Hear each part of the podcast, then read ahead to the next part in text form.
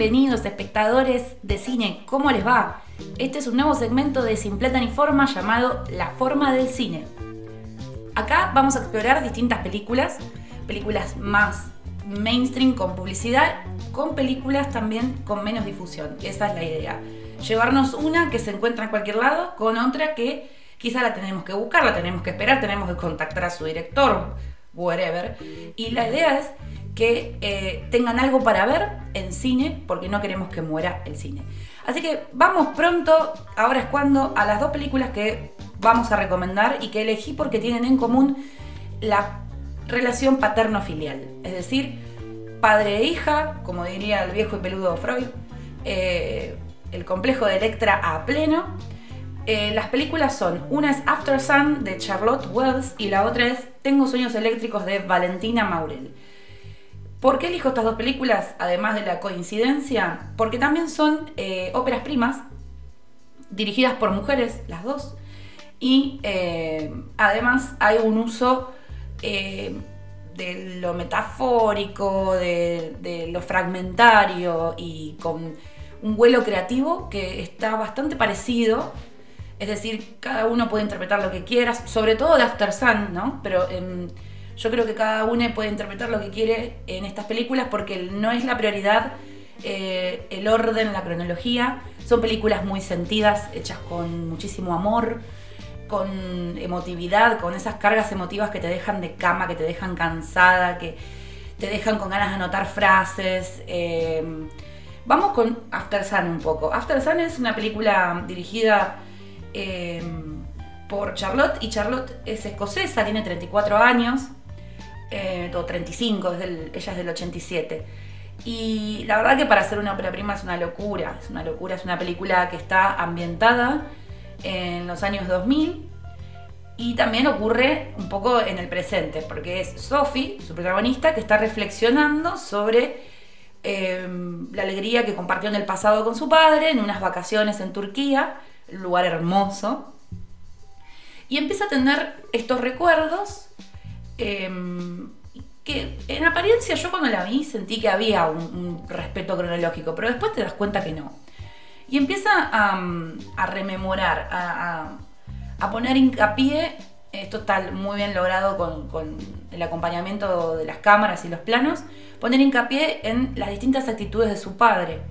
Em, un padre que eh, de manera opaca está atravesando una depresión y que está constantemente como buscando, todo esto desde un lugar sutil, repito, son películas trabajadas con, un entramado metafórico, visual, em, distinto a lo que estamos acostumbradas a ver. Em, bueno, vuelvo. Los planos como que intentan mostrar con sutileza a este padre que, que quiere aferrarse a la vida a través del amor a su hija.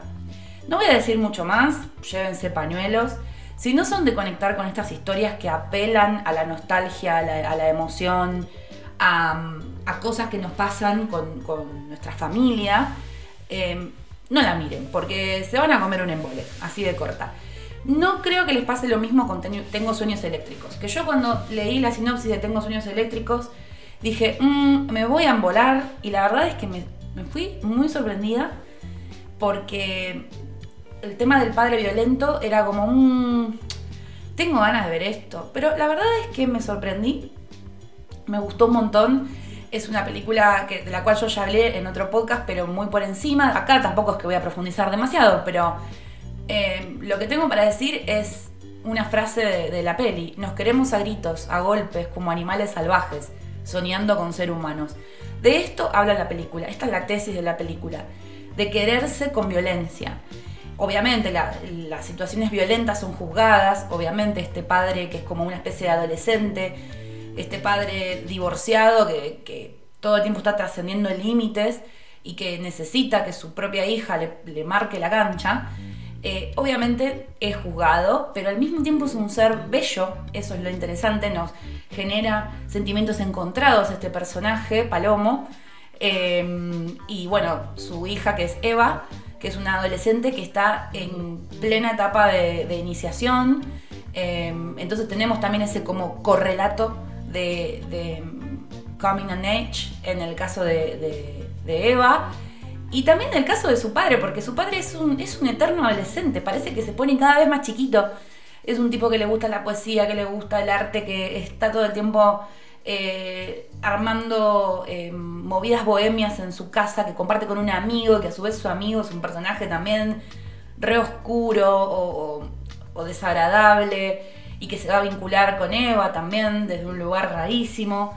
Es una película, la verdad, que es dura y bueno, no dije que es de Costa Rica. Es una película que contiene un montón de cultura latinoamericana en, sí y que quisiera que se vea por esto también, porque parece que es mucho más elegante el cine cuando es europeo, ¿no?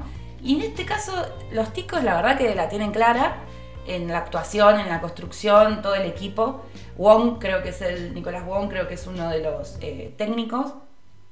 Y la verdad que Valentina también, Valentina Maurel es increíble, también en su ópera prima no decepciona. Así que para explorar un poco estas dos em, relaciones de padre e hija y que puedan hacer entre ustedes eh, una linda tabla comparativa, eh, les recomiendo que las miren si pueden en, no sé, en periodos cortos de tiempo para poder ahí comparar, debatir, eh, no sé, lo que quieran. A mí me encanta tomarme una taza de café con, con alguien que vio la misma película que yo y ponerme a hablar. Así que bueno, Espero que les guste este nuevo segmento. Hoy, porque es el primero, duró un poquito más de lo que quiero que dure. De mi idea es que dure 5 minutos.